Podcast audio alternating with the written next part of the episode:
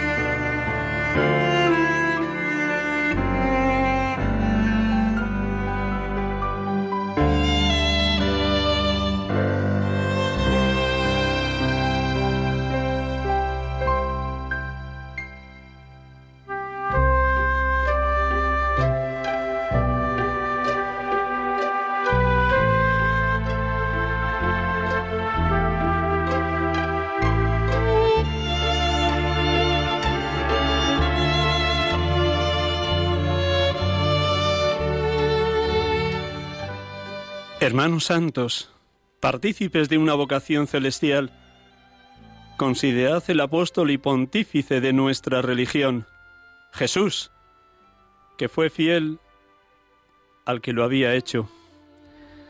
¿Cuándo fue enviado como apóstol si no es cuando se vistió de nuestra carne? ¿Cuándo fue constituido pontífice de nuestra religión si no es cuando habiéndose ofrecido por nosotros resucitó de entre los muertos en su cuerpo. Y ahora, a los que se acercan con la fe, los lleva y los presenta al Padre redimiéndolos a todos y haciendo propiciación por todos delante de Dios.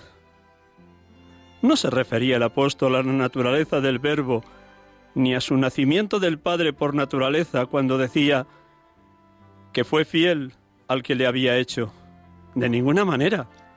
El verbo es el que hace y no el que es hecho.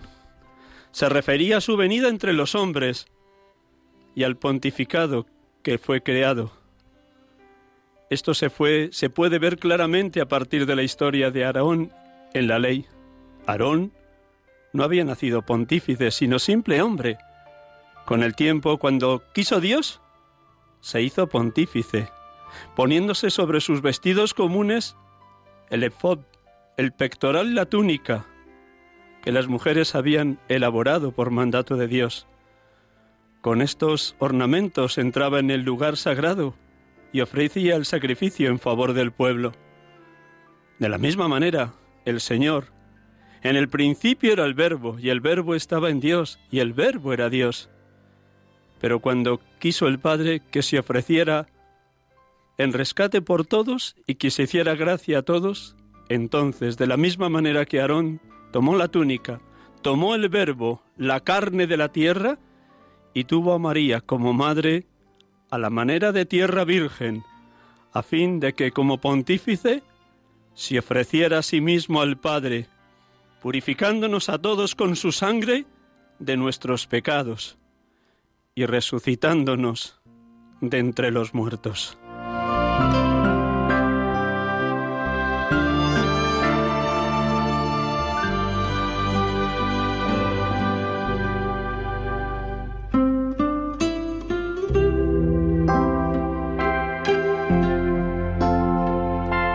Música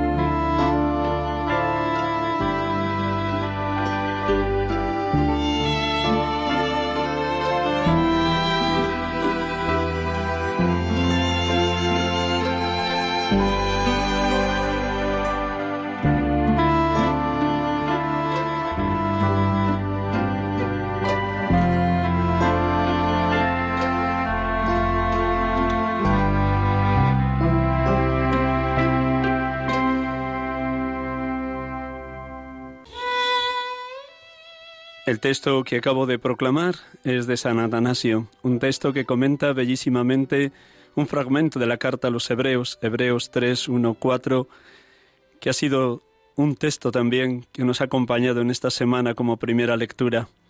Qué belleza el poder dar gracias al Padre que ha enviado a su Hijo, el Verbo eterno, como hombre en todo igual a nosotros, menos en el pecado, como escuchábamos ayer como primera lectura.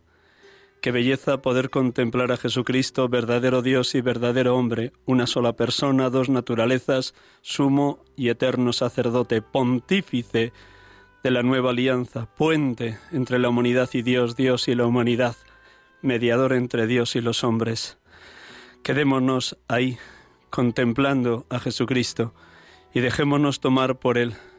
Siendo Dios, sin dejar su condición divina, se hizo en todo, en todo igual a nosotros, menos en el pecado.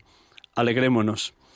Estamos aquí con ustedes, hermanos y hermanas, en este programa de Radio María, sacerdotes de Dios, servidores de los hombres, en esta tarde de domingo en directo desde los estudios de Radio María en Paseo Lanceros.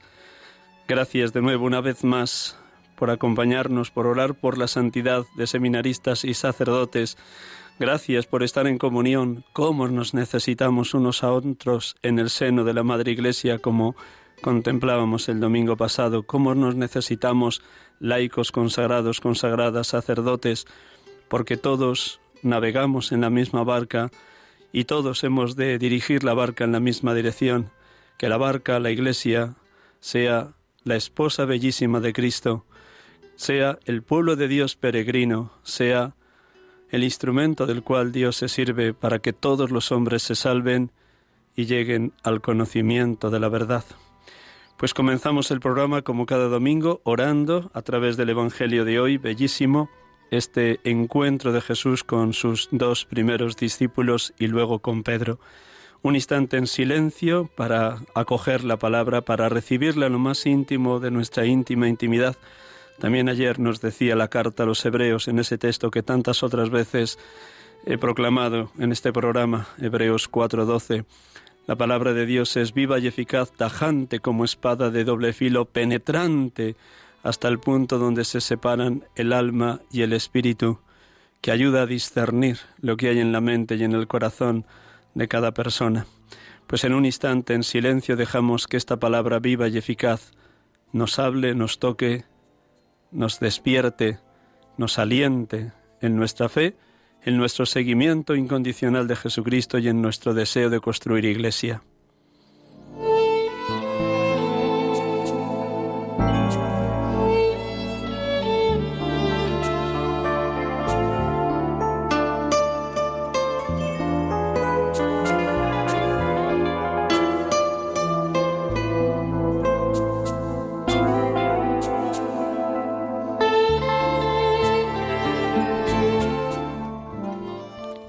Evangelio según San Juan. En aquel tiempo estaba Juan con dos de sus discípulos y fijándose en Jesús que pasaba, dice, Este es el Cordero de Dios. Los dos discípulos oyeron sus palabras y siguieron a Jesús. Jesús se volvió y al ver que lo seguían les pregunta, ¿qué buscáis? Ellos le contestaron, Rabí, que significa maestro, ¿dónde vives? Él les dijo, Venid y veréis. Entonces fueron, vieron dónde vivía y se quedaron con él aquel día. Era como la hora décima. Andrés, hermano de Simón Pedro, era uno de los dos que oyeron a Juan y siguieron a Jesús. Encuentra primero a su hermano Simón y le dice, Hemos encontrado al Mesías, que significa Cristo, y lo llevó a Jesús. Jesús se le quedó mirando y le dijo, Tú eres Simón, el hijo de Juan, tú te llamarás Cefas, que se traduce Pedro.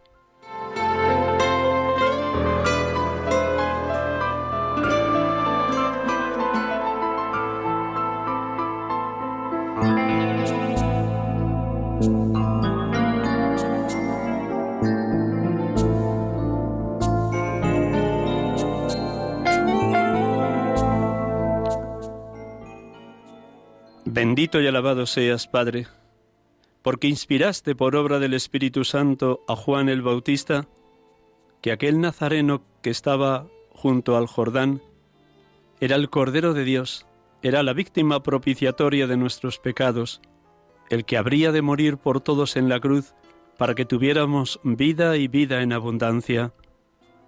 Gracias, Padre, Creador y Señor, porque tu Cordero Pascual, Cristo, tu Hijo, con su sacrificio en cruz como sacerdote y víctima, ha unido a la humanidad contigo. Él es el pontífice de la nueva alianza. Bendito y alabado seas, Jesucristo, Cordero de Dios, porque hoy nos preguntas como a los dos primeros discípulos, ¿qué buscáis? Es como si nos dijeras hoy a cada uno, ¿buscas la fuente de la vida? ¿La plenitud en el amor? ¿La felicidad que no termina jamás? ¿El camino de salvación? Muévenos, Señor Jesús. Muévenos y déjanos que te preguntemos, Rabí, Maestro, ¿dónde vives? Haznos valientes, arriesgados, intrépidos, desprendidos, pobres, para dejarlo todo e ir detrás de ti. Que nos suceda como a los dos discípulos. Entonces fueron, vieron dónde vivía y se quedaron con él aquel día. Señor Salvador, que del encuentro diario contigo, que de la belleza de tu amistad, nos fiemos enteramente de ti y te sigamos a donde quiera que vayas o donde la Iglesia nos quiera enviar. Gracias, Hijo de Dios. Bendito y alabado seas, Espíritu de Amor, porque nos quitas los miedos del riesgo del seguimiento del Maestro.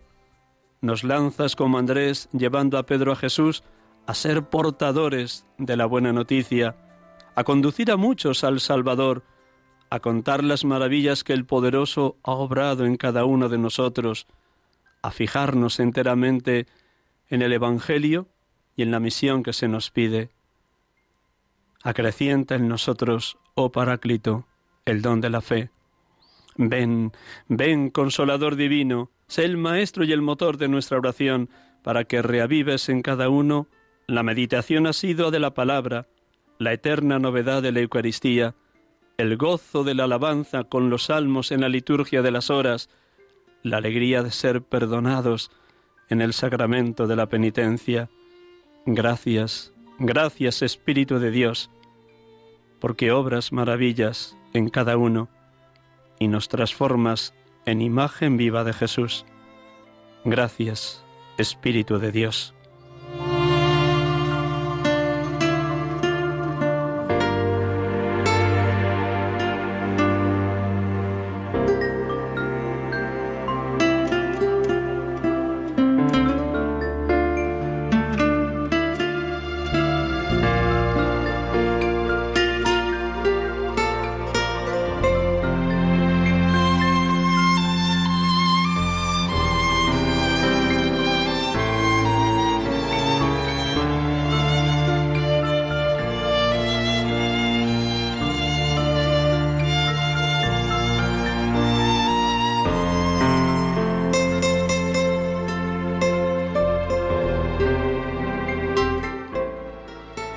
De nuevo saludo a todos los oyentes de Radio María. Gracias por su presencia, por la oración permanente y constante en favor de la santidad de seminaristas y sacerdotes. Aquí les acompañamos en Radio María, sacerdotes de Dios, servidores de los hombres, en este segundo domingo del tiempo ordinario, en este 17 de enero 2021. Y como cada tarde de domingo tenemos la dicha de poder entrevistar a un hermano sacerdote que comparte e irradia la alegría de haber sido llamado para este ministerio.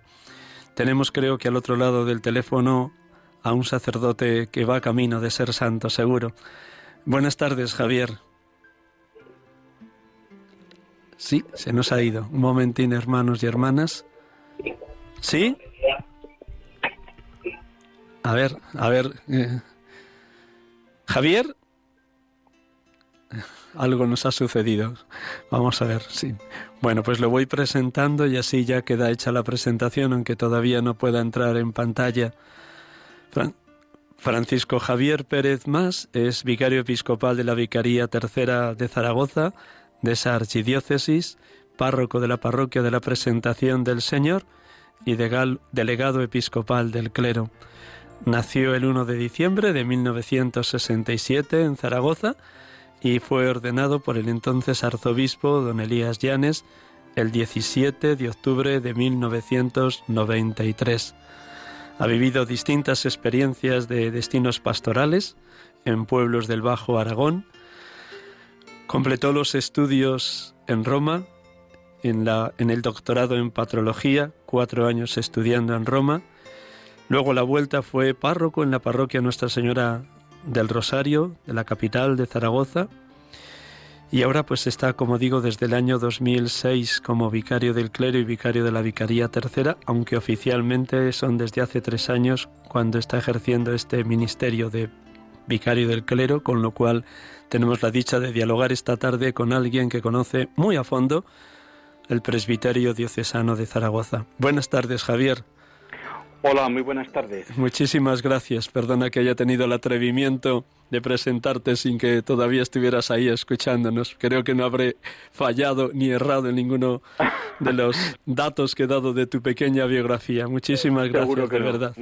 muchas gracias a vosotros. Muchas gracias. Creo que estás en casa de tus padres, ¿no? Pasando así la Es, así es, exactamente. En este momento estoy en casa de mis padres, acompañando a mis padres ya mayores. Seguro que luego nos dices algo de lo que han tenido que ver como instrumentos de Dios pues casi todo, casi todo.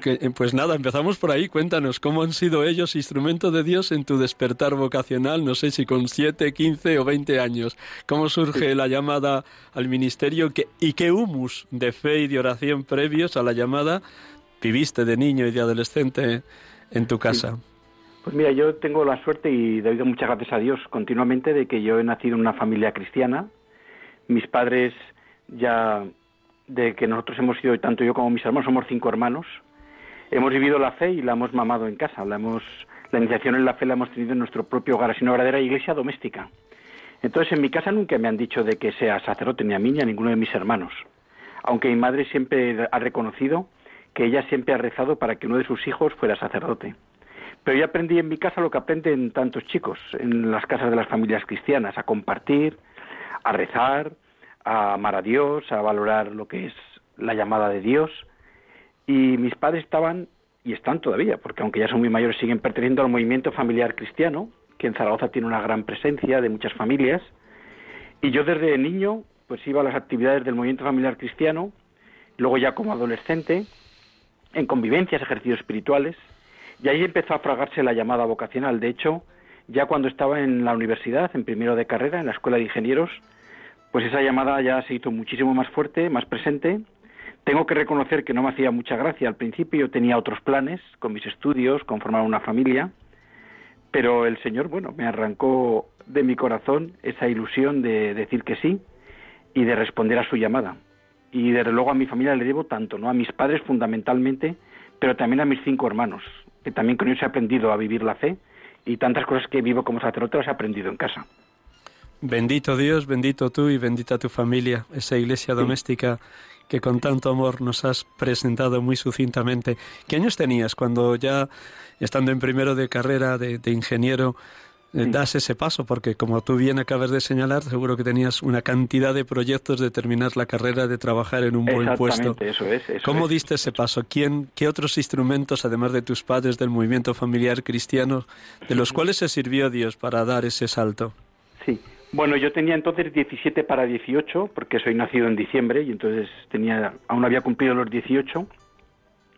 Y obviamente hay una figura de un sacerdote, un sacerdote que ya está en el cielo, Francisco Borraz, que era entonces el conciliario del movimiento familiar cristiano en Zaragoza y con el cual yo frecuentemente pues acudía a la dirección espiritual, a confesarme y él era para mí desde luego un modelo, un, un aliciente para entregarme al Señor, para sé que fue, fue un verdadero instrumento también para ser sacerdote. Pero tengo que decir que lo definitivo, definitivo, fue cuando fui invitado a una convivencia vocacional, a la que yo iba convencido de que iba a ir a quedarme tranquilo, de que no era lo mío, lo de ser sacerdote, y acudí allí con la idea de, bueno, llegaré allí, voy en buen plan, pero veré que no es lo mío lo de ser sacerdote y seguiré con mi ingeniería y seguiré con mis proyectos de futuro, pero no. Fue conocer jóvenes que ya estaban entregados, que ya habían dicho que sí al Señor, que ya eran seminaristas, verles alegres, verles con una ilusión, chavales, unos jóvenes que me llamaban la atención por su alegría y su ilusión, y aquello fue como el detonante final para decir, así sí que vale la pena ser sacerdote. Y entonces fue lo que decidí, por último, por supuesto con la gracia de Dios, a dar el último sí al Señor, el paso definitivo. Cinco años o seis años intensos de formación en el seminario. Ahora, con la perspectiva de los años que llevas ordenado, ¿qué te ha servido más de todo lo que allí recibiste, tanto en el plano de formación humana, espiritual, teológica, pastoral, de esos cinco planos de la formación, como dice tan bellísimamente Pastor Eda Bobovis, ¿qué aspecto, o simplemente del tú a tú con el formador, o el rector, o con el director espiritual, o con los compañeros, qué es lo que luego, ya siendo presbítero, te ha ayudado más?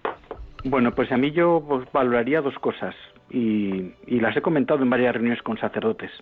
De mi paso por el seminario, ya he adelantado antes que en aquella convivencia al conocer seminaristas, que eran jóvenes que que me atraían por su alegría, por su, sus ganas de ser felices, de hacer felices a los demás.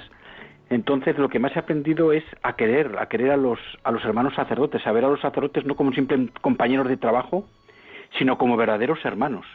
La fraternidad que yo ahora vivo con muchos sacerdotes ya la cultivé en el mismo seminario, eran compañeros de seminario. Pero también aprendí en el seminario a amar a aquellos sacerdotes con los que he coincidido en el presbiterio, pero que yo no coincidí en el seminario, sobre todo sacerdotes ya mucho más mayores, y también he aprendido a amarlos, y eso lo aprendí en el seminario. Mucho la fraternidad sacerdotal es lo que más bien me ha hecho. Y luego también he de reconocer que me he hecho como persona. Es verdad que de la familia ya venía muy bien formado, pero luego el seminario ha sido una preparación humana y espiritual para la vida sacerdotal. Nos plantamos a las puertas de tu ordenación. ¿Cómo viviste esas semanas previas? Posiblemente recuerdas con mucho cariño los ejercicios espirituales, previos, a la ordenación, Y, la, y la propia ordenación. Cuéntanos así también. Bueno, pues aquellos días previos a la ordenación, obviamente, en mi caso, que fue un proceso de seis años en el seminario, pues ya con muchísimas ganas de ordenarme, con, con mucha ilusión.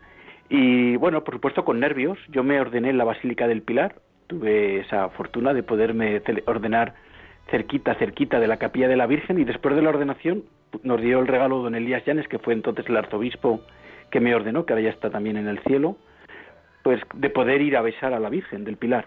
Y lo que recuerdo de la ordenación, pues es muchísima gente, entonces no había pandemia, se podían llenar las iglesias, mucha gente eh, dándome la enhorabuena, felicitándome y también llamándome la atención sobre la responsabilidad que había adquirido al ordenarme de sacerdote. Yo recuerdo que el día de la ordenación a lo mejor pasó un poco más en la, en la nube, pero donde realmente me entró un poco un escalofrío interior de dónde estoy, qué es lo que el Señor me ha hecho ordenándome sacerdote, fue el día de la primera misa.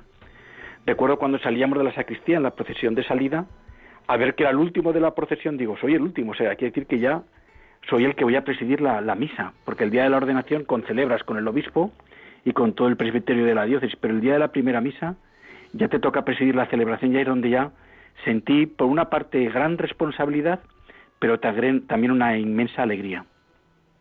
¿Dónde celebraste tu primera misa? ¿En tu parroquia de origen o donde estabas sí, destinado en mi parroquia, No, no, no, en mi parroquia de origen, la primerísima, la primera misa al día siguiente de la ordenación fue en mi parroquia natural, que es la parroquia de Santiago el Mayor, aquí en la ciudad de Zaragoza. Luego ya, evidentemente, fui a celebrar la segunda misa la celebré en los pueblos a los que me destinaban, porque ya al día siguiente de la primera misa me presentaban ya en los tres pueblos donde iba destinado como sacerdote. Pero ese primer domingo lo celebré donde había estado de diácono en el pueblo de Caspe, o en la ciudad de Caspe, que ya es un pueblo muy grande ya con rango de ciudad. Seguro que recuerdas la cara de tus padres y de tus hermanos allí en la ordenación o en la primera misa y que te detenías en los ojos de tu madre, de tu padre, que reflejaban esos ojos y ese rostro de aquellos que habían sido el humus donde había crecido tu vocación? Bueno, pues eh, por supuesto mucha mucha ilusión, mucha felicidad y mucho orgullo, ¿no? Pero es simpático una anécdota, voy a contar una anécdota que me pasó con uno de mis cuando yo conté en mi casa que me iba al seminario, digamos que de los cinco hermanos, todos varones, no es que yo fuera el más formal o el más responsable o el yo soy el tercero de los cinco y siempre cuando se empezó a correr la noticia entre las familias amigas, uno de los Pérez más, que es mi apellido, se va al seminario. Dicen, será el segundo, será el cuarto, pero por el primero y el tercero que soy yo no apostaba nadie. Y de hecho mi hermano pequeño, me acuerdo que cuando lo conté en la mesa de casa, en la comida, me dice mi hermano pequeño Juan, ¿tú cura? Y yo bombero. no, no, creía, ¿no? No, no, era el perfil de chico así como que pensaban que iba a ir al seminario. No porque fuera malo, pero a lo mejor era un poco travieso o bastante travieso. Era una persona muy bromista y les parecía un poco difícil, ¿no? Que yo pudiese hacerlo. Entonces, cuando me vieron ya ordenado sacerdote, ya pues con esa sensación de, de felicidad, de orgullo y de credibilidad, ¿no? De que aquello iba en serio, iba muy en serio. Posiblemente los días previos a la ordenación tuviste también la dicha de una entrevista, encuentro con don Elías. ¿Recuerdas qué te pudo decir el entonces arzobispo que luego te ordenaría presbítero? bueno, pues don Elías siempre nos hablaba mucho de la importancia de la vida de oración en los sacerdotes. De hecho, que creo que me acuerdo que me aconsejó hacer los ejercicios ignacianos, aunque la verdad es que en eso tengo que reconocer que no lo obedecí. En todo lo demás sí, ¿eh? Pero no, en los ejercicios ignacianos del mes no los hice, pero sí que me insistía mucho en la vida de oración, en la vida de oración. Eso don Elías. Y luego el que entonces era mi, el que fue mi vicario episcopal, donde yo me incorporé, que acaba de fallecer hace unas semanas y al cual le he querido mucho y me ha ayudado mucho en mi vida sacerdotal, José Antonio Usán, me insistía mucho en ser uno más entre los sacerdotes, ser hermano de mis sacerdotes, cuidar de los sacerdotes, estar cerca de ellos, ¿no? Y disfrutar con ellos. Son las dos grandes cosas que recuerdo de mis primerísimos momentos de mi vida sacerdotal. De lo que he leído de don Elías, sí he detectado que era un hombre eminentemente eucarístico y que tiene escritos bellísimos sobre la Eucaristía, comentando sobre todo Juan VI. Tú también cuando le veías presidir algunas de las grandes celebraciones, bien el, día de Jueves Santo, en la misa crismal o en otro momento, ¿qué, qué, contemplabas también en, don Elías, tu primer obispo, como presbítero? Bueno, es verdad, es verdad que, como has dicho tú muy bien, don Elías tenía una espiritualidad eucarística extraordinaria, preciosa, ¿no? que contagiaba. Y sí, siempre desde, desde seminarista, pero luego ya como sacerdote, cada vez que teníamos que concelebrar con él, sobre todo en las misas crismales, en las ordenaciones de otros compañeros, yo estaba un poco lejos de la ciudad entonces y venía poco, a la ciudad venía muy poquito, pero sí que las grandes celebraciones diocesanas estaba. Y bueno, la importancia que le daba a la liturgia, la vida que intentaba transmitir y, sobre todo la piedad, la piedad eucarística era muy llamativa en Don Elías. De tus primeros años allá en el Bajo Aragón, a ver si lo digo bien, Maella, Fadada, Favara, Favara, Favara, y, y Nonaspe. No, Nonaspe. ¿Qué recuerdas de esos seis primeros años? Una vez, eh, eh, fue curioso además que nada más ordenarte ya te habías el destino pastoral y que allí te fuiste a tus primeras misas a los tres pueblos. ¿Qué recuerdas de aquel ahora hay menos, Claro, ahora hay menos sacerdotes, pero entonces también empezamos a ser muy poquitos sacerdotes y era ordenarte y enseguida tenías sitio para ir, parroquias para ir. ¿eh? Entonces yo, bueno, lo que yo siempre cuento de mis seis años allí, lo llamo siempre como mi primer amor como sacerdote porque fue mi primer destino pastoral y he sido feliz en, los dos, en las dos parroquias posteriores, ¿eh? tanto en, ya en Zaragoza, en el Rosario, con Nuestra Señora del Rosario, como ahora donde estoy en la presentación de la Virgen. Pero aquellos años en aquellos pueblos, con 25 años que tenía recién cumplidos, pues que fui feliz. Y han pasado ya de entonces más de 20 años desde que estuve allí y todavía voy allí y me siento como en mi casa y tantas personas y tantas familias siguen teniendo relación conmigo y yo con ellos, ya por teléfono obviamente, ¿no? Ya no voy a las parroquias. Pero tengo el recuerdo de un joven sacerdote que llegó allí al día siguiente de celebrar su primera misa, con susto, con miedo de tomar una responsabilidad, pero con muchísima ilusión. Y lo que más valoro es cómo me sentí querido. Me sentí muy, muy querido. Allí, en los sacerdotes, es una zona que ya está en la frontera con Cataluña, hablan lo que llamamos nosotros el chapurreao, que es una mezcla de castellano y catalán, y me llamaban Mosen.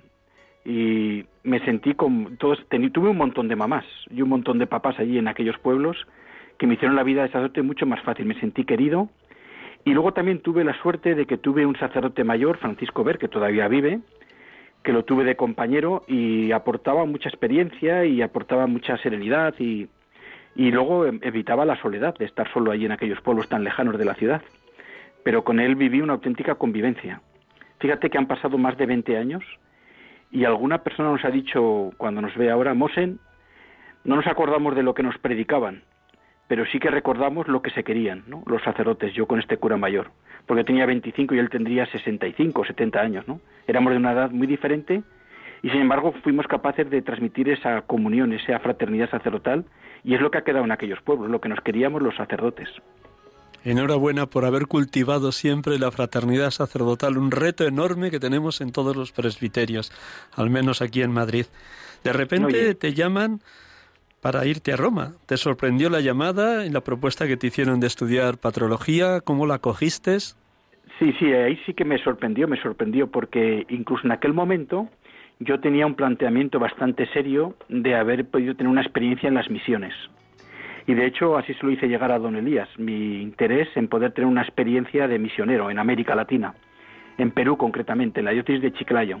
Estaba de obispo un cura de Zaragoza, al que yo conozco mucho, que todavía vive, aunque ya es obispo emérito, don Jesús Moliné, y veía muy factible ir a pasar allí unos años de misionero. Y se lo planteé a don Elías, dijo que se lo iba a pensar, me llamó, me acuerdo, en verano, a principios de agosto, y me dice, Javier, he pensado tu propuesta, está muy bien lo de ser misionero, pero yo te necesito para otra cosa. Te vas a ir a estudiar a Roma y además vas a ir a estudiar patrología, ¿no? que nunca lo había pensado estudiar patrología. Y sí, para mí fue una sorpresa, pero también muy agradable. Me costó dejar los pueblos donde estaba, donde estaba siendo muy feliz, llevaba ya seis años en aquellos pueblos del Bajo Aragón, pero en Roma descubrí otro mundo, descubrí la catolicidad de la Iglesia, una apertura de mente extraordinaria y luego el Colegio Español de Roma. Estábamos entonces 110, 120 sacerdotes de toda España y eso fue una riqueza extraordinaria. De hecho, eso hace que ahora sacerdotes amigos y conocidos en todas, en, todas las ciudades casi de España, en muchas ciudades de España y diócesis españolas, porque conviví con ellos en el Colegio Español de Roma. Años intensos preparar un doctorado, de leer mucho, de sintetizar, de empaparte de esa sabiduría siempre eterna de los padres de la Iglesia. En concreto, ¿sobre qué fue tu doctorado y, y cómo has vivido aquellos años preparando tu, tesis doctoral? Bueno, en el aspecto, te he comentado un poco, ¿verdad?, lo que era el aspecto más de, de sacerdote, de convivencia sacerdotal, pero también evidentemente en el tema intelectual y formativo, los años de Roma han sido muy intensos, porque yo había estudiado la patrología en el seminario, como todos, como una asignatura en el ciclo institucional, pero fue una cosa muy introductoria. En Roma pude bucear en los padres, porque es una fuente de espiritualidad, de teología, de amor a la Iglesia, es verdad que los padres aportan mucha teología, pero sobre todo aportan mucha santidad. Y yo concretamente, el tema que trabajé fue el siglo IV, todo el tema de la crisis arriana, sobre el fue cuando se, se hacen los grandes concilios, de, primeros grandes concilios de la Iglesia, de Nicea, de Constantinopla, y los grandes padres que así más conocidos que estudié son San Atanasio de Alejandría, los padres capadocios, San Ambrosio, y concretamente ya la tesis doctoral que tenía que ser sobre un, padre concreto, lo hice sobre uno menos conocido, se llama Lucifero de Cagliari, italiano, de Cerdeña, pero que era un gran, era como un gran colaborador de San Atanasio de Alejandría. Es menos famoso, pero fue un gran defensor de la fe de Nicea. Y pues revisé un poco lo que pasó en aquellos años, de los años 360 concretamente, en aquella cuestión. Muchísimas gracias por transmitirnos toda esa sabiduría y sobre todo, como bien has dicho, la experiencia de Dios que transpiran los escritos de los padres, no digamos nada cuando está corroborada toda esa espiritualidad con el martirio, porque es la prueba inequívoca de que estaban locamente enamorados de Jesucristo y de la Iglesia, dar la vida como Cristo la dio en la cruz. Exactamente, es muy bonito cuando se dice que los padres sobre todo hacían teología de rodillas, y es verdad, ¿no? Era gente que eran personas que eran testigos de la fe, antes que teólogos. Volvemos al hoy, o venimos al hoy. Hemos empezado por el pasado, muy bien, porque así ha surgido, porque estás en casa con tus padres como buen hijo, en una tarde de domingo, acompañándoles y seguro que también ayudándoles a, que la vida siga siendo para ellos hermosa, hermosa, con un hijo sacerdote. ¿Qué momento humano y espiritual estás viviendo, Javier? ¿Qué nos puedes transmitir? Sí, actualmente. Bueno, ahora tengo, acabo de cumplir 53 años en el pasado mes de diciembre, hace menos de un mes. Y la verdad es que humanamente me siento en un momento de, mucha plenitud. Es verdad que estoy en una edad en ese tema perfecta porque tengo ya la experiencia de unos cuantos años ya de vida que me dan una serenidad, una paciencia pastoral en este momento de mi sacerdocio, sin agobio, sin ansiedad. pero junto a esa madurez de, de mi ministerio también experimento unas ganas de seguir trabajando grandes. No estoy cansado, mantengo la ilusión y desde luego en mi destino pastoral actual, como ha sido los anteriores, pero en el actual en el que estoy, pues también como sacerdote me sigo sintiendo muy útil en mi ministerio. Y eso me aporta mucho equilibrio afectivo y esa, esa ilusión y esas ganas humanas de seguir ahí en, el campo pastoral. Y actualmente es verdad, está la pandemia, estamos viendo del coronavirus, que evidentemente ha supuesto un parón para todos y, y también en la vida de la Iglesia y en la vida de las parroquias, donde fomentamos tanto el encuentro. Pero para mi agenda tan estresada y tan ajetreada y tan llena, pues es verdad que este pequeño parón me ha ayudado también a tener más serenidad, a, tener momentos de poder rezar más tranquilamente, de tener más parones, de poder ver las cosas con más, con más distancia, con más tranquilidad, y eso me ha ayudado mucho. Es humanamente y espiritualmente, pues también diría que una espiritualidad más madura que cuando salí del seminario, donde mi oración está más unida a la vida, a la vida sacerdotal, a la tarea ministerial. No es tanto una vida de oración de normas, de rezar porque toca, hay que rezar el horario porque toca, hay que sino más como una necesidad casi vital. Y mi gran alimento actual en estos momentos en la espiritualidad es la Eucaristía, la celebración de la Eucaristía cada día, pero especialmente la Eucaristía del domingo, donde disfruto cada domingo en la misa de la parroquia con las familias que vienen. Gracias a Dios estoy en una parroquia donde hay familias jóvenes con chavales, con hijos adolescentes que vienen a la misa y eso, eso es lo que más me llena. En estos momentos lo que más me llena. No es un, jo, me toca ir a celebrar misa, que va al contrario. Disfruto yendo a celebrar esa Eucaristía con, en, las parroquia, en la parroquia, ¿no? Ahora, puedo contar dos anécdotas? Sí, todas las que este quieras, Javier, encantado. Todo, tuyo. Dos de, en este tema de la Eucaristía que, que me vienen a la cabeza. Una muy reciente y otra de unos cuantos años. Empiezo por la de los años. Fue hace seis o siete años, murió un sacerdote mayor, Luis Betés, con el cual me tocó trabajar en la parroquia anterior donde estaba, Nuestra Señora del Rosario, y me acuerdo que tuve que, celebrar con él, con celebré con él y le acompañé cuando celebró sus 60 años de sacerdote, ya. Y me impresionó aquí una frase que dijo en la homilía, después de 60 años de sacerdote tengo que decir que lo único que sé hacer es celebrar la misa, celebrar la Eucaristía, como era su, su gran su gran bagaje después de 60 años de sacerdote.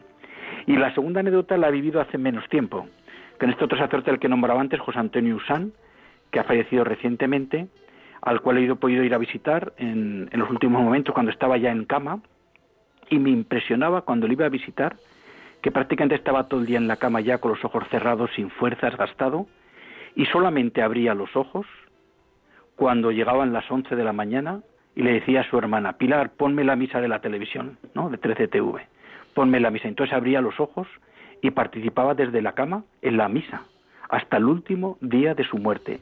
Algo que a mí me impresionó y me ha dejado un, un gran testimonio sacerdotal.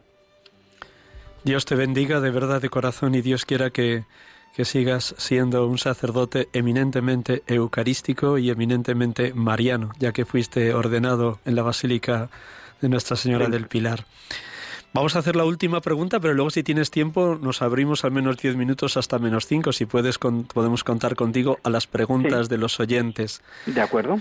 La última cuestión muy sencilla, que también la has nombrado de pasada rezar la agenda. Yo suelo decir a los sacerdotes jóvenes que acompaño en dirección espiritual que, que, es necesario rezar la agenda. Para una persona como tú, gloria a Dios por el servicio que prestas a la Archidiócesis de Zaragoza, pero ciertamente esas cinco tareas, al menos oficiales, y tendrás otras 15 o 20 que no son tan oficiales, pero que estás ahí, vicario de una zona, la zona tercera, zona oeste de la capital, vicario del clero, profesor de patrología en el seminario, párroco, de la parroquia de la Presentación y conciliario del movimiento familiar cristiano. Así que heredas lo que fue también tu, tu anterior sacerdote, tu, primer, tu primer director espiritual.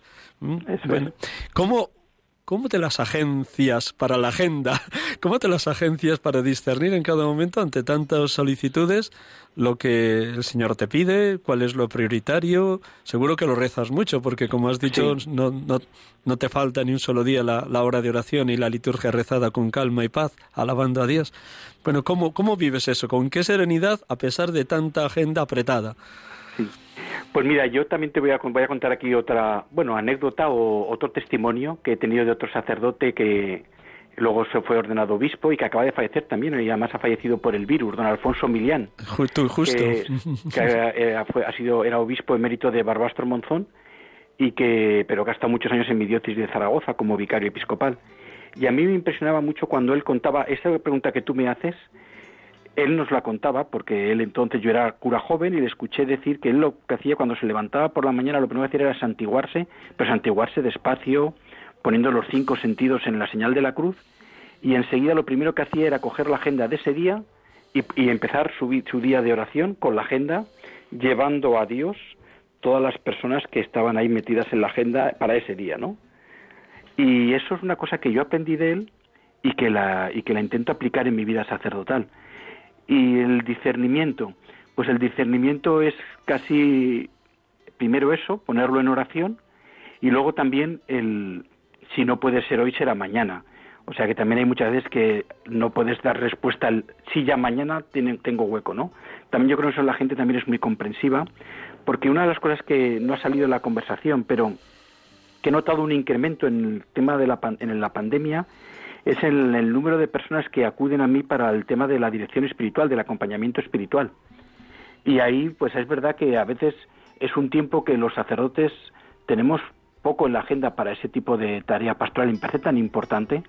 Entonces ahí hay que tener mucha mano izquierda y mucha paciencia para colocar huecos donde a veces buscas la agenda, venga, tengo un hueco en este momento, te va, te va, no te va, ¿no? Y la gente a también hace sus esfuerzos para acomodarse a tu agenda.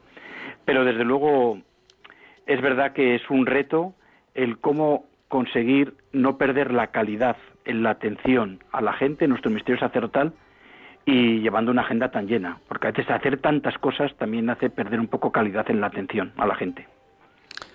Un millón de gracias, de verdad, Javier. Estamos, seguro que los oyentes entusiasmados. ¿Me vas a permitir que recuerde a los que se hayan unido al programa ya iniciado quién eres? Y voy a dar también el teléfono para que estos diez minutos que nos quedan hasta menos cinco, alguno, a ser posible de la diócesis de Zaragoza, alguno de los oyentes nos llame. Están ustedes escuchando este programa habitual de la tarde de los domingos en Radio María, sacerdotes de Dios, servidores de los hombres. Y hoy tenemos la dicha de estar dialogando con el corazón abierto con Francisco Javier Pérez Más, sacerdote de la Archidiócesis de Zaragoza, vicario episcopal de la Vicaría Tercera, párroco de la Parroquia de la Presentación de la Virgen y delegado episcopal del clero, que nos ha contado desde lo más profundo muchas y variadas experiencias de lo que ha sido su ministerio desde que fue ordenado el 17 de octubre de 1993 por don Elías Llanes. Recuerda a los oyentes el teléfono en directo de Radio María por si alguno quiere llamar. Ya mismo pueden llamar, que luego se satura la, la centralita. 91005 9419 lo tendrán todos los oyentes, pero quiero repetirlo por si alguno todavía no lo tiene. Teléfono directo de Radio María 910059419. Pues estamos a la espera de la primera llamada en cuanto Germán, que está ahí en, los mandos de Radio María, nos, nos va pasando las llamadas de ustedes. Mientras llama el primer oyente, ¿Cómo, cómo habéis visto la, la, llegada del nuevo obispo, que es también sacerdote procedente de vuestra propia diócesis, de vuestro propio presbiterio? Bueno, pues la verdad es que la llegada de don Carlos Esquivano pues la hemos recibido con muchísima ilusión, porque como muy bien nos has dicho, pues muchos lo conocemos. Yo personalmente es casi de mi época, es, somos, nos llevamos poquitos años y he trabajado con él codo con codo tanto en, la diócesis a nivel, porque él también era vicario episcopal aquí en Zaragoza, y luego también él fue también seis años conciliario del movimiento familiar cristiano. Una cosa que además he compartido el trabajo mucho con él ha sido el tema de la pastoral de la familia en Zaragoza. Entonces, la llegada de don Carlos la hemos cogido con mucha ilusión, como siempre que viene un nuevo obispo, pues siempre supone una revitalización, un despertar a veces que algo que podemos estar algo adormecidos es, una, es un reto y una ilusión extraordinaria, una oportunidad que una vez más el Espíritu Santo brinda en este caso a la Iglesia de Zaragoza para ilusionarnos más si cabe en la tarea pastoral en esta diócesis. Alabado sea Dios y seguro que ese recibimiento va a ser muy fecundo para toda la diócesis. Tenemos ya el primer llamado, la primera llamada de alguien que me parece que nos llama desde el coche, que va conduciendo. Antonio desde Alicante. Buenas tardes, Antonio. ¿Qué nos quieres preguntar o compartir aquí con Francisco Javier Pérez Más?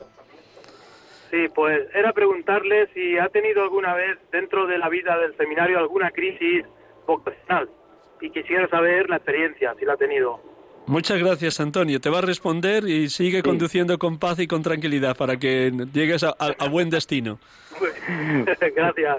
Muchas gracias, muchas gracias por la pregunta, Antonio. Bueno, las crisis eh, cada uno puede tener las suyas en diferentes momentos de, su vida. Yo personalmente, en mi caso, que no es ejemplar ni, ni todos tenemos la misma experiencia, yo en el seminario no tuve crisis, en el sentido de que tuve siempre muy clara esa llamada de Dios, la vi muy clara. Me costó, la crisis la tuve antes de decidirme, me costó mucho decidirme a dar el paso, pero una vez que di el paso, una vez en el seminario, no, no tuve esa crisis durante los años de formación.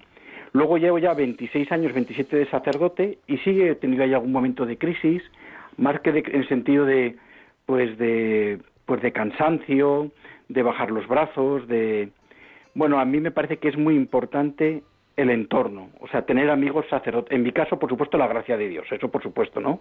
La vida de oración. Pero junto a la vida de oración, una fuerte espiritualidad, el, el tener gente en tu entorno que te ayuda a superar esas crisis. Para mí es muy importante el director espiritual. Yo como sacerdote ya lo tenía en el seminario, pero desde que soy sacerdote tengo llevo una dirección espiritual y casi todas las semanas hablo con un sacerdote que me conoce, que me quiere, que me ayuda. Y luego también amigos sacerdotes. Me parece también muy importante tener amigos sacerdotes con los cuales desahogarte, con los cuales contar tus dificultades, tus penas. Y añadiría por último amigos sacerdotes, pero también familias amigas lo que a mí me gusta llamar los mis betanias, ¿no? Es decir, aquellas casas, aquellos hogares donde yo, como Jesús iba a casa de Lázaro y de Marta y María, donde uno, un sacerdote también puede encontrar esa afectividad, ese cariño, esa comprensión, esa ayuda, pues eso a mí también me ha ayudado mucho, esas tres cosas. Enhorabuena, felicidades, me siento muy identificado contigo, Javier, porque también este pobre sacerdote que, lleva el programa también siente esos pequeños oasis donde Dios nos da respiro. Hay una segunda llamada de Lourdes desde Tenerife. Buenas tardes, Lourdes. Hola, buenas tardes. ¿Qué nos quieres? Quería saludar al sacerdote San Francisco Javier. Javier.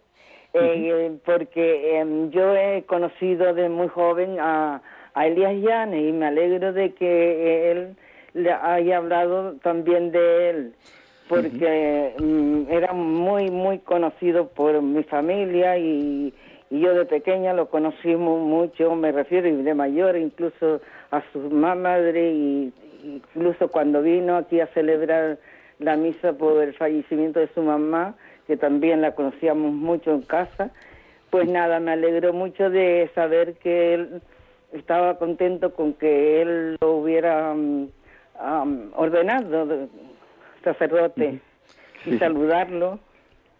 Muchísimas gracias. Pues le voy a bueno, yo le voy a contar una anécdota porque don, El, don Elías era de Mazo, de la isla de La Palma. Pero pero vivió mucho tiempo aquí en, Tenerife, ¿verdad? Exactamente, lo sé, lo sé. Entonces que yo cuando a mí me tocó hacer el servicio militar de sacerdote, y me destinaron a Tenerife, a Santa Cruz de Tenerife, ¿Ah, en el año 95. ah, y estuve en, el, en, la base militar de Villafría como capellán militar.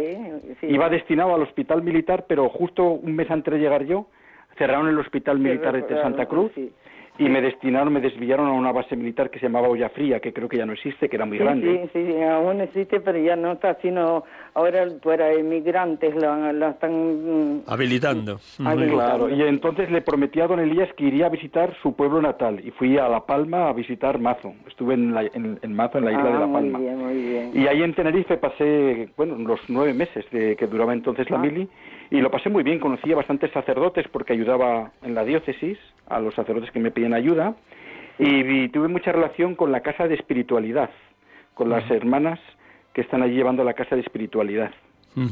creo que llama la calle Santiago Beiro, si no me, si no me sí, sí, Y llegué a ir a, ejercicios ahí a la casa también. Sí, sí, sí. Pues tuve mucha relación allí. Ya me refiero porque fue posteriormente, pero sí, pero pues nada, un saludo muy grande. Igualmente. Y le pido una oración por mí porque estoy pasando un poquillo, un bache un poquillo raro. cuente con ello, cuente con ello. Gracias, Lourdes. Vamos a dar paso a una tercera llamada. Aurora, desde Alicante también. Buenas tardes, Aurora. Buenas tardes. Más fuerte, que te digamos bien. Eh, es que tengo que dar unas voces muy grandes. Eso, así, así. que tengo 90 años. Enhorabuena por esa vida tan larga de alabanza a Dios. Ya, he, ya he llamado más veces. Mire, nunca he envidiado nada, pero he admirado siempre a todas las madres que han conseguido que sus hijos puedan ser sacerdotes. Y, y nada más que yo rezo todos los días por mi párroco y por mi sacerdote.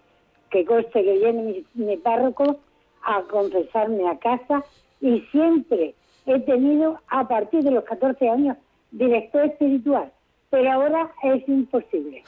No lo puedo entender. ¿Por qué no lo hay? Me dicen que como no hay nada más que un sacerdote, pues que él mismo vale para eso. Pero un millón de gracias por dejarme pasar y admiro a todas las madres que han tenido la suerte de poder tener un hijo sacerdote. Y los admiro a todos.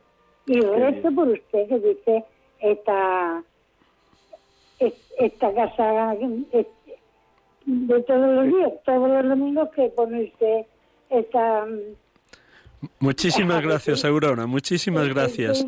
Yo voy a agradecer la intervención de Aurora, pero agradezco la intervención de Aurora, pero voy a aprovechar para también reivindicar a los padres, porque si no parece solo solamente son las madres las que arrancan esa vocación sacerdotal de una familia cristiana, ¿no? También le tengo que poner a mi padre. Mi padre también ha sido eh, un ejemplo extraordinario y junto a mi madre los dos, ¿no? Los dos, tanto mis padres, los dos han sido un referente. Pero también quisiera aclarar que no es que sean ellos los que me han hecho ser sacerdote, porque de hecho nunca me dijeron que tenía que ser sacerdote, ha sido una lección mía ante la llamada de Dios. La, llamada dada a Dios es verdad que los padres son instrumentos extraordinarios, pero también diría, si hay padres que están escuchando este programa, que si quieren, si tienen ilusión de tener un hijo sacerdote, lo que tienen que hacer es rezárselo a Dios y educarle en la fe, para que el niño crezca como con esa iniciación en la fe, con esa vida cristiana, y que si el Señor lo quiere para el sacerdote, ya se encargará el Señor, de una manera o de otra, de llamar a su hijo. Pero que los hijos también tengan esa libertad para poder discernir su vocación sacerdotal. Muy bien, vamos a dar paso a una cuarta llamada. María desde Tenerife también. Buenas tardes, María. Buenas tardes, padre. Enhorabuena por ese programa tan hermoso que toda la semana estoy esperándolo. Me encanta. Quiero felicitar al padre Francisco Javier por su ordenación sacerdotal y por todo. Y animarle a que sea buen confesor, porque necesitamos buenos confesores que dirijan las almas. Necesitamos acogida. Y la Santa Misa, la Santa Misa, la primera, como la primera, con la misma emoción de la primera. Felicidades, padre. Gracias, María. Vamos a dar paso a la última llamada desde Zaragoza, precisamente, eh, Javier. Lola de Zaragoza. Buenas tardes, Lola. A ver, Hola, buenas tardes. ¿Vas en el coche? Sí. Cuéntanos, ¿qué quieres preguntar o decir a Javier? Pues bueno, estoy muy contenta porque soy Lola Tena y somos ah. una familia que muy cercana a la suya, mis padres grandes amigos de los suyos eh, mi hermano también, y bueno, yo a Javi decir que solo de transmitir que, bueno, eh, yo sido del movimiento familiar cristiano y la verdad que para nosotros ha sido un gran ejemplo y siempre pues el ver que eh, siempre podemos ser mucho mejores personas y gracias a él también por todo lo que ha hecho, por todos los que le rodean. Y bueno, un poco también preguntarle qué opina por las vocaciones ¿no? de hoy en día como lo ve, porque gente como él pues eh, es muy importante, claro.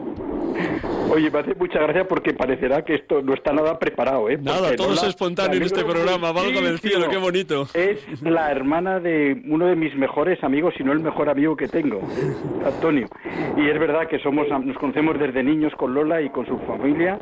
Y bueno, y un poco la pregunta, porque veo que el programa también se va... Tenemos que ir acabando, sí, un minuto, Javier. Ella me preguntaba por las vocaciones. Bueno, es verdad que en España, hablo de España, hablo yo ahora de Zaragoza, el número, el número de vocaciones está un poco limitado Hace falta rezar para que el Señor suscite vocaciones sacerdotales en la Iglesia española y concretamente en la Iglesia de Zaragoza.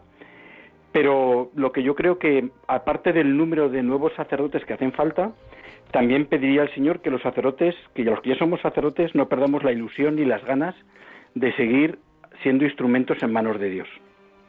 Efectivamente, transparencia de Cristo. Es necesario que yo mengüe para que Él crezca. Eso es. Muy bien. Gracias, Javier. Vamos a terminar de nuevo recordando a los oyentes quién hemos tenido la dicha de entrevistar hoy. Y de verdad que un millón de gracias por prestarnos esta hora de la tarde del domingo y también darle gracias a tus padres que nos han permitido que te robemos de su presencia. Pues, pues un placer y un saludo a todos los radio oyentes. Gracias y que el Señor te siga guiando con la fuerza del Espíritu en esas distintas misiones que, que llevas adelante por envío de la Iglesia de Zaragoza. Gracias, Javier. Gracias a vosotros. Un saludo. Pues hemos tenido la dicha de poder dialogar esta tarde con Francisco Javier Pérez Más, sacerdote de la Archidiócesis de Zaragoza, vicario episcopal de la Vicaría Tercera, zona oeste de la ciudad, párroco de la parroquia de la Presentación de la Virgen y delegado episcopal del clero. un millón de gracias para Javier y para toda su familia. A todos los oyentes también gracias. Nos necesitamos oramos unos por otros. Buenas tardes, buen domingo y hasta la próxima semana, si Dios quiere. Dios les bendiga a todos.